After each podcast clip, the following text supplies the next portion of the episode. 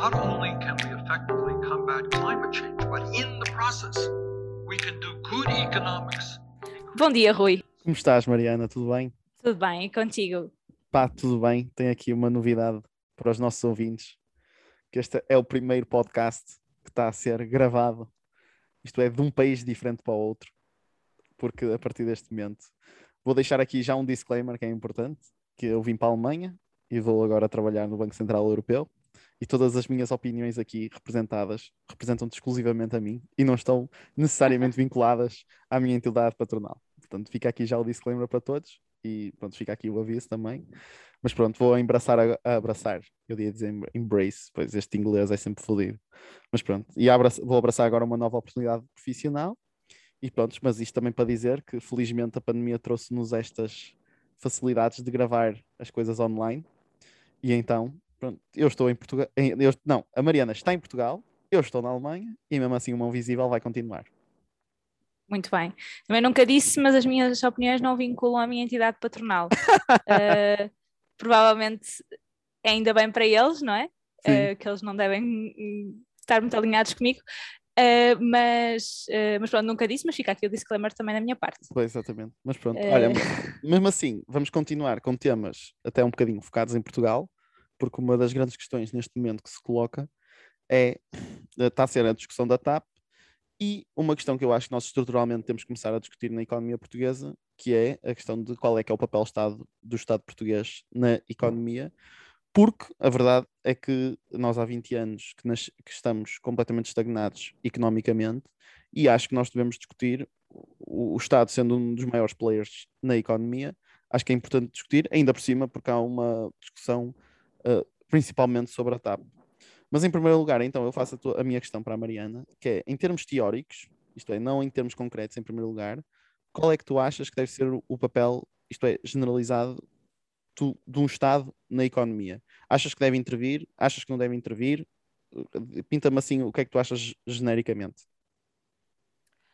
Uh, portanto, acho que o Estado deve ter um papel social acima de tudo e deve uhum. garantir uh, serviços públicos uh, que garantam os direitos, mesmo direitos, os direitos humanos à, à saúde, à educação, à habitação, uhum. uh, que, que é algo que, apesar de em Portugal e, e, em grande parte dos países na Europa termos bons sistemas de escola pública, bons sistemas nacionais de saúde, uh, ainda falha muito a parte, por exemplo, da habitação ou a parte do apoio à infância uhum. e a uhum. parte do, por exemplo, nas creches não temos uma rede de creches públicas, não temos também o apoio à, à terceira idade, não temos lares, uh, as pessoas estão a gastar 300 euros por noite nos hospitais, cada noite no hospital que uma pessoa fica como social, ou seja, como pessoa que não precisa estar no hospital, mas está lá uh, porque não tem para onde ir, está à espera de uma vaga num lar, são 300 euros ao Estado português, portanto é muito dinheiro. Uh, e portanto, acho, acho que acho que faz parte das soluções que o Estado deve providenciar uh, à sociedade, uh, porque não, porque não têm, uh, porque o Estado não tem como, como fim último o lucro e, portanto, uhum.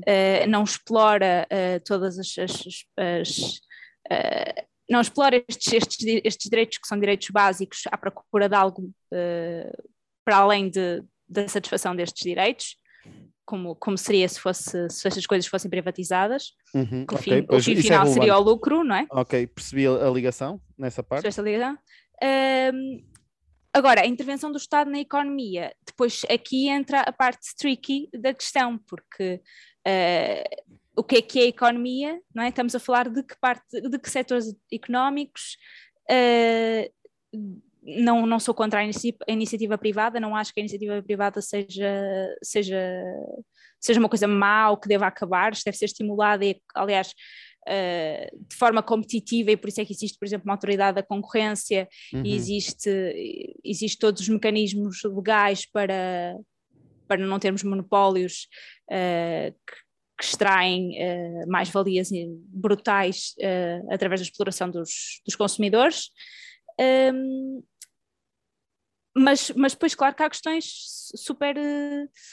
Uh, que, nenhum, que ninguém pode prever, mesmo, mesmo o melhor economista não tem uma bola de cristal para conseguir eh, prever quais é que são os, uh, por exemplo, na questão da TAP, uh, se, se, investir na TAP ou não investir na TAP é algo que se ter uma economia, de, se ter uma companhia de aviação de bandeira vai fazer toda a diferença no futuro ou não, podemos ter uma opinião sobre isso, uh, mas acho que é um bocadinho difícil de. Eu, pelo menos, não me consigo pronunciar de forma clara sobre isso. Tu tens, eu, tu tens alguma opinião sobre isso?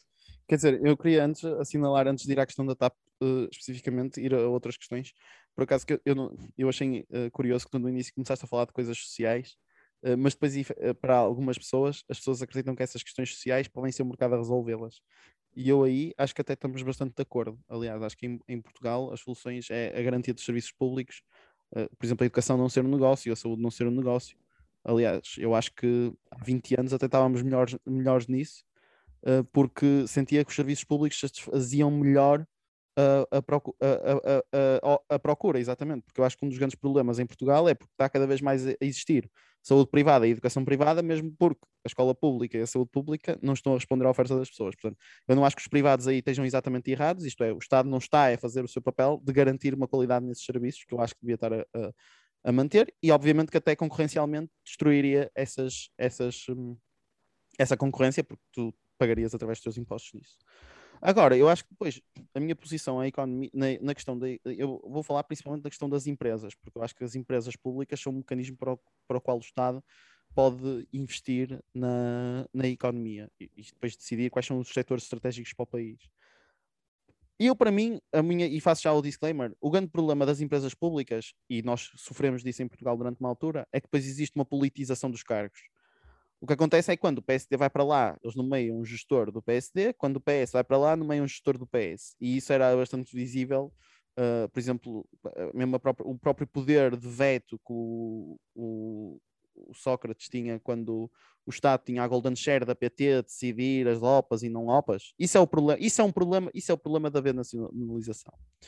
Agora, eu acho que, e falando isto da minha posição, por exemplo, o grande problema, quando, existem certas empresas públicas que, são, que eram e que são monopólios naturais. Por exemplo, para mim a EDP é o maior exemplo disso. Que é a EDP, isto é importante definir o que é que é um monopólio natural. E aqui no caso da EDP é que para uma empresa conseguir concorrer com a EDP, tinha que investir uma quantidade de capital pá, absolutamente impensável. Isto é, porque é um monopólio natural é quando uma certa empresa tem um, uma escala tão grande nessa, nessa. Isto é, depois tinha que dar as definições económicas e essas coisas todas, mas para uma, uma, posição, uma maneira mais leiga de se entender, é que o investimento teria que ser tão alto que a EDP facilmente abafa qualquer tipo de concorrência, porque já tem a estrutura toda montada e então consegue extrair rendas, porque não consegue ter concorrência, e então consegue praticar preços acima do que seria o ótimo para o consumidor. Pá, e aí, o que aconteceu? Acho que, por exemplo, essa privatização da EDP ou dos Correios, ou dos Correios da REN, uh, que é a estrutura de energia para Portugal. Acho que foi, e depois é que ainda por cima, acho que em Portugal existe uma noção de que do que o que é gerido pelo público é mau. E isso não é bem verdade. Há coisas que, obviamente, tens casos desses. A CP, a STC, uh, eh, normalmente a CP, uh, isto é, os transportes em Portugal, no geral, eu tenho a ideia que são muito mal, mal geridos porque estão sempre a dar prejuízo a torto e a direito. Uh, e eu acho que devia haver uma posição mais racional aí, não devia ter lucro, mas ir para o lucro zero. Mas de resto, as outras empresas, o CTT, a REN, a EDP, a Simpor, essas coisas todas, davam milhões ao Estado e depois, ao darem milhões ao Estado, nós depois também pagamos menos de impostos e efetivamente eram bem geridas. E aqui, só para dizer, dois casos quando houve privatizações, foram coisas absolutamente horríveis, que foi a Simpor foi comprada e foi completamente destruída. Isto é, houve uma transição, a empresa, uma vez li um artigo interessantíssimo no Jornal Económico, que é a empresa que comprou a Simpor alienou os ativos produtivos da Simpor a si mesma, e neste momento a, Simpor, que acho que era uma das empresas do, da Europa, pelo menos, do top 10 de produção de cimento, neste momento está reduzido a nada mesmo. E depois é a história do CTT, em que eles o que fizeram foi uh, os, fundos, os fundos internacionais compraram o CTT, distribuíram as reservas em, em, em, forma de dividendo, investiram zero na empresa, até que há pouco tempo estava-se a discutir a, a prova, a, isto enquanto o serviço dela diminui. Isto é, foi claramente um assalto às reservas financeiras do CTT. Isto também são os problemas do capitalismo, não é? Não é do capitalismo, mas do mercado, que é os fundos de investimento o que querem é dinheiro. Portanto, não querem saber da estrutura do negócio. Portanto, eles querem dinheiro em dois anos, três anos. Portanto, eles chegam lá, esmiuçam a empresa, é, é basicamente é butcher it, é tipo gut it, eu não sei a expressão em português, mas é, eles vicheram a empresa, no que é bom, eles ficam com isso, o que é mau, toma para fora e não, e, e não querendo saber dos resultados a médio prazo. E entretanto eu acho que a economia portuguesa perdeu muito. Agora, a TAP, para mim, que é o, a grande questão do momento. Uh, quem, me ouvisse, quem ouvisse só o trecho antes diria que eu era completamente contra a, a, a nacionalização. Não, que eu era a favor da nacionalização. Pá, honestamente, eu aqui sou completamente contra, porque acho que, digam-me se a TAP é um monopólio natural, porque acho que não seja. Acho que existem outras empresas que conseguem completamente fazer o serviço que a TAP faz de uma maneira, de uma maneira melhor. Acho que é uma empresa que há 30 anos, eu desde que me conheço que está a dar prejuízo, que é uma coisa que eu não consigo perceber. E depois, uma coisa que também para mim é pior, é que andam sempre a fazer nacionalizações, privatizações, nacionalizações, privatizações. E com isso, eu acho que é, nenhuma empresa é funcional com tanto volte-face, e depois no final do dia é mesmo uh, o dinheiro que se vai gastar lá. Porque a ideia que eu tenho é que, por exemplo, agora gasta-se, é, para mim parece quase outro BPN. Que é tipo, primeiro gasta-se só 2 mil milhões, ok, e dizem assim, ah, o, BPN vai ser 2 mil milhões. Se fosse só 2, 2 mil milhões, eu até diria está bem. Agora, o grande problema é que tu depois é 2 mil milhões aqui, depois descobre-se um buraco, depois descobre-se não sei o quê, e depois, em vez de estar, por exemplo, ainda no outro dia, eu estava, eu, eu, descobri, eu, descobri, que é uma coisa impensável, que o Porto de Sines não tem uma ligação direta à autostrada. Tipo, o que é que se está a passar em Portugal? Obviamente que depois nós não crescemos porque a alocação de capital não é produtiva. Pronto, não sei se percebeste a minha opinião no geral, Mariana. Sim, sim, sim. Mas e, e o que é que tu achas? Discordas de, de, de alguma posição? Pá, é, tenho tendência a não discordar daquilo que disseste. Uh, acho, acho que a nível das privatizações, uh, obviamente que a alocação de capital, ser produtiva ou não, é, é tipo, obviamente o, uh, o cerne da questão. Tipo, uhum. Se, se, as coisas forem, forem feitas. Uh, e, e, isso muitas vezes pá, pode ser má gestão pública, mas muitas vezes também é. Uh, tem, tem a ver com a gestão privada não ser lucrativa uh, em certas.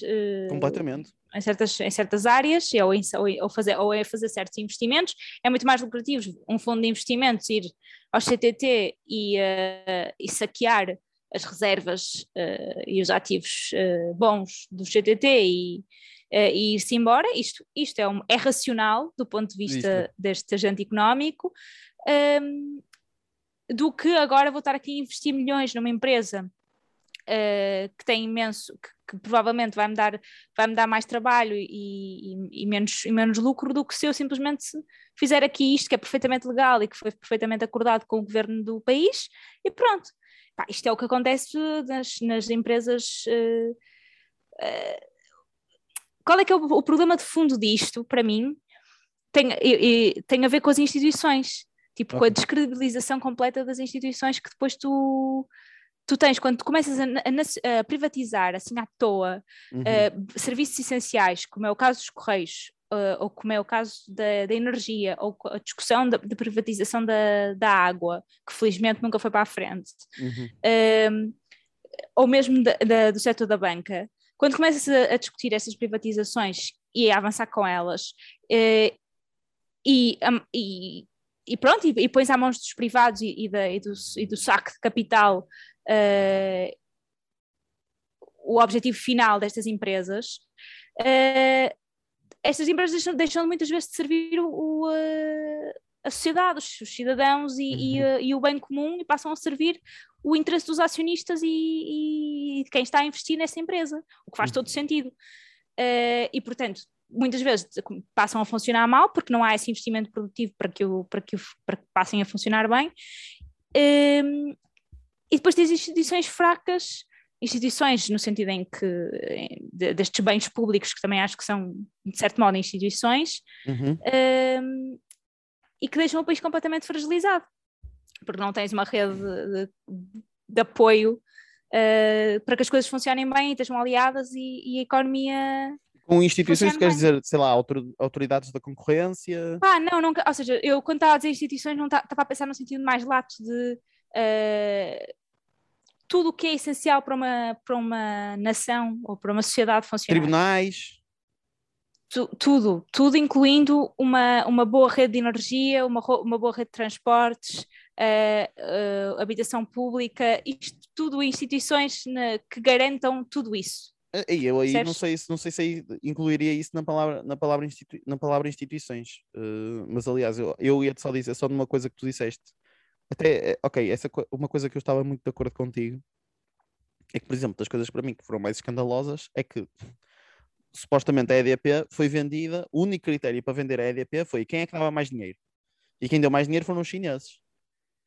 Pá, mas a minha grande questão aqui, e depois muitas vezes diziam na altura, nós estávamos a precisar de dinheiro, e a verdade é que os nossos companheiros europeus e americanos não nos deram tanto dinheiro como, deram a, como nos deu os chineses.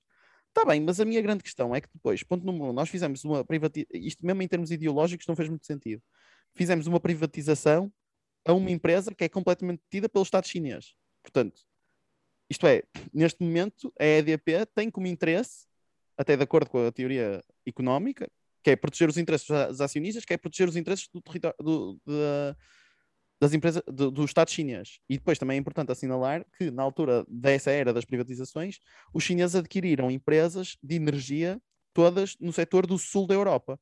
Isto é, isto para dizer o quê no final do dia? Que houve, havia claramente um interesse geoestratégico de controle de empresas de energia para co controlar, ter um, algo a dizer o que é que era a China há 20 anos atrás em Portugal, não era nada. Agora, de repente, detém três ou quatro empresas que são muito importantes no funcionamento da economia. E acho que é essa, essa, essa maneira de pensar das privatizações, e acho que o próprio, às vezes, a própria maneira do sistema económico só olhar um, para, uh, para o dinheiro e não perceber que a economia tem um objetivo aqui, e neste caso era um objetivo geoestratégico, acho que nós neste momento estamos numa situação muito pior, mais dependentes e mais frágeis. E acho que aí o Estado português não teve nada bem a fazer toda essa privatização porque foi mesmo às três pancadas. Foi a quem dá mais dinheiro, sem, sem pensar duas vezes no, no, no, a quem é que estava a vender. E depois só dizer que as instituições, quando tu dizes instituições, eu por acaso não vou mais por aí. Não vou tanto por aí como tu. Acho que as instituições são mesmo, é isso, a CMVM, a Autoridade da Concorrência, os tribunais. Por exemplo, eh, a minha única coisa que bateria, por exemplo, eu acho que a intervenção pública no parque habitacional, é uma coisa que em Portugal devia, ser, devia fazer, porque eu tenho a ideia que nós só temos 2% do parque habitacional público e a média da OCDE ou da União Europeia é cerca de 10%, e até os países nórdicos chegam a ter 20%.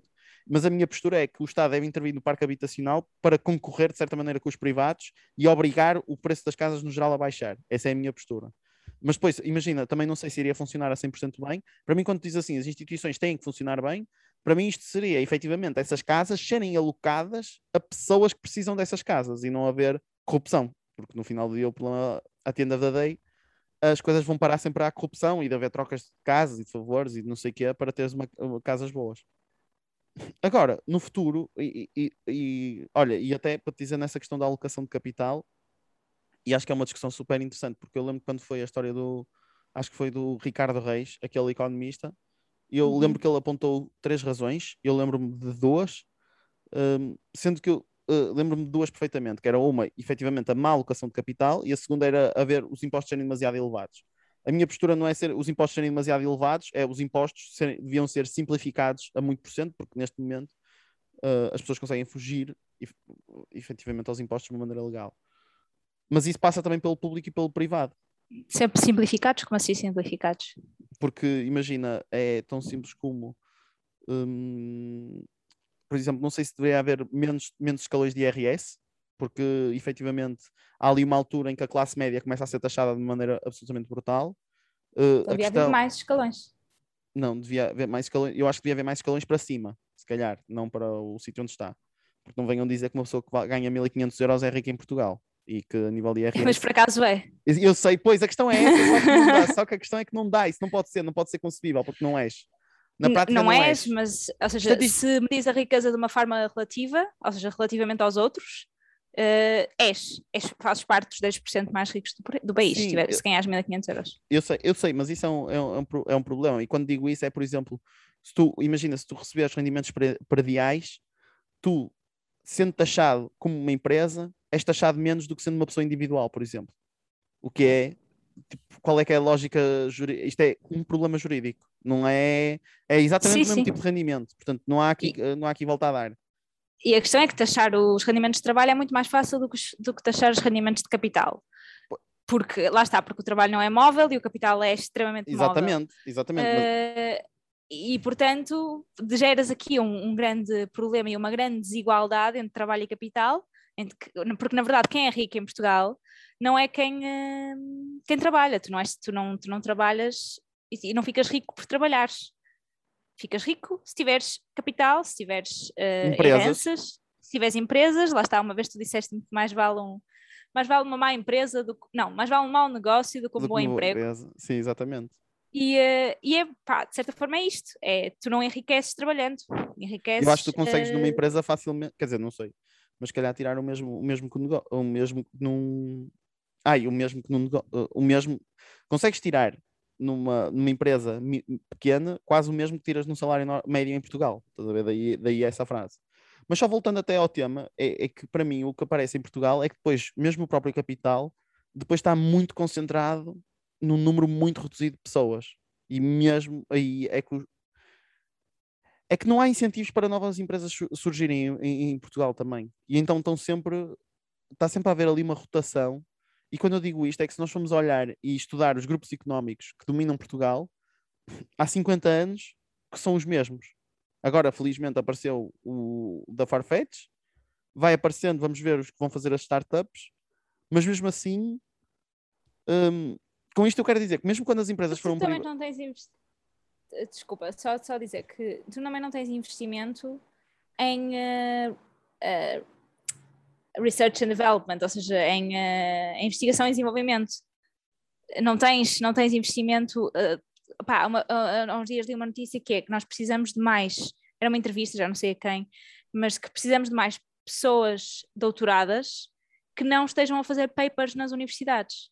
Ou seja, precisamos ter do, pessoas doutoradas a trabalhar nas empresas e a, e basicamente a estimular a economia e, e, e não a, a fazer investigação e desenvolvimento nas, nas universidades uhum. sem, as, sem aplicar esse, esse conhecimento uh, pronto, à, à, economia. Sim, mas a minha questão é como é que tu fazes isso na prática depois? Obrigas as empresas a contratar doutorados?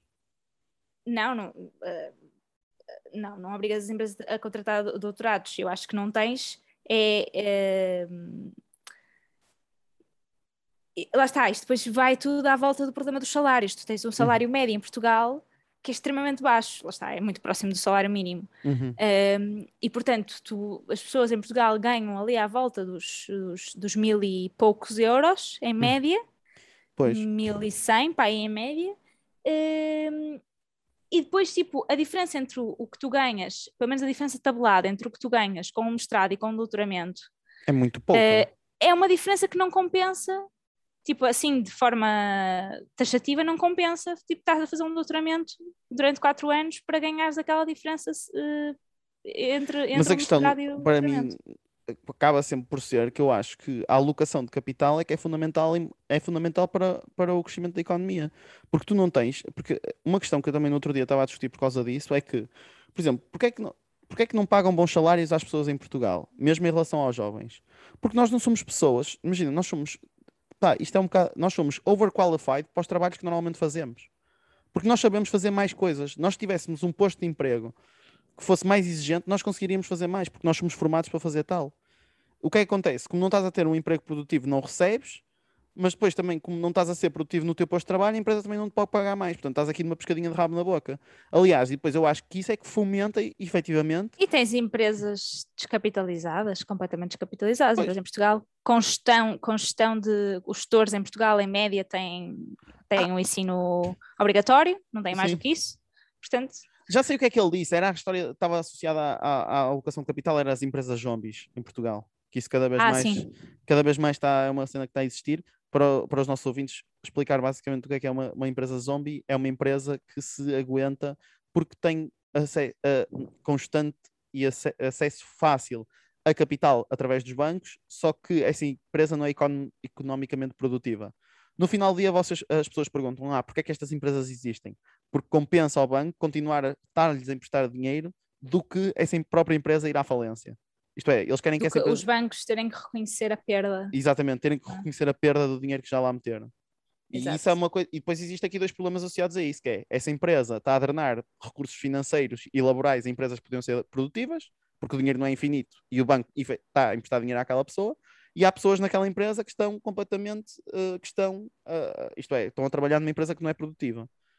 Portanto, obviamente que como é que nós, isto no final do dia, acho que é importante. E até te digo uma coisa, eu acho que a esquerda muitas vezes esquece de discutir a economia portuguesa, porque uma coisa que mete-me impressão é que o PS está há 20 anos na, na- na- no governo, quase, isto é, tiveste os, os anos de Passos Coelho, que efetivamente houve uma liberal agenda, além da Troika, mas também honestamente não resolveu muito mais, eh, mu- muita coisa, mas é como é que, até te faço no final do dia esta questão, que é, porque é que tu achas, por exemplo, pessoas como, o- o- os partidos como o Bloco ou como o PC não discutem tanta economia como partidos de direita?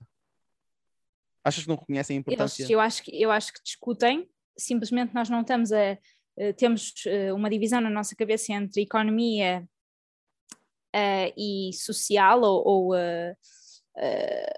entre o que é económico e o que é social, que a esquerda une, porque vê aquilo junto, Uhum. eh, ou seja, tudo o que é a defesa dos trabalhadores, tudo o que é eh, acesso a, a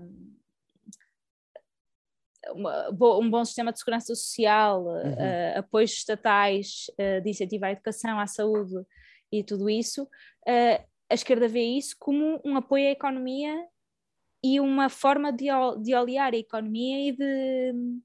E que eu pessoalmente também vejo assim, de, Ok, interessante. de, de teres, uma, de teres um, um- mercado português ou uma, um- uma economia portuguesa saudável. Enquanto a direita separa os dois conceitos e fala do, da economia como se fosse algo eh, estático que, que apenas diz respeito às leis laborais, eh, muitas vezes eh, sob a perspectiva do- das empresas, não é? Uhum. de, de que as empresas portuguesas não conseguem, não conseguem aguentar mais custos, eh, não, não conseguem por isso subir salários, não conseguem por isso eh, dar condições dignas aos, aos trabalhadores, con- condições dignas em, em vários aspectos, não é? Ou seja, de, por exemplo, até de, agora com esta questão do teletrabalho, mesmo da flexibilização da, do horário de trabalho, surgiu há, há uns Uh, no artigo do público da Susana Peralta este, esta semana, ela escrevia sobre uma tese de mestrado que foi feita na Nova eh, sobre os tempos de a flexibilidade do horário de trabalho em Portugal e em Portugal hum, 80 e tal por cento das pessoas têm um horário de trabalho que não pode mudar, é fixo. Portanto, é tipo, trabalham das 9 às 5 Hum. e não podem trabalhar das 10 às 6, nem das, percebes? Não podem alterar o seu horário de trabalho para conciliar melhor com a vida familiar tudo isto e toda a relação da nossa, uh, da nossa vida profissional e, uh, e familiar Uhum. uh, é uma discussão que eu acho que tanto a esquerda como a direita não têm. Acho que Uhum. ainda estamos muito focados em problemas, uh, noutros problemas, pronto, e não Uhum. estamos a ter esta, esta discussão que é super importante e que pronto, perdi um bocado de raciocínio, mas, mas pronto, mas que... Eu percebo, olha, eu ia dizer que até fiquei com vontade de discutir com um especialista de teletrabalho sobre isso.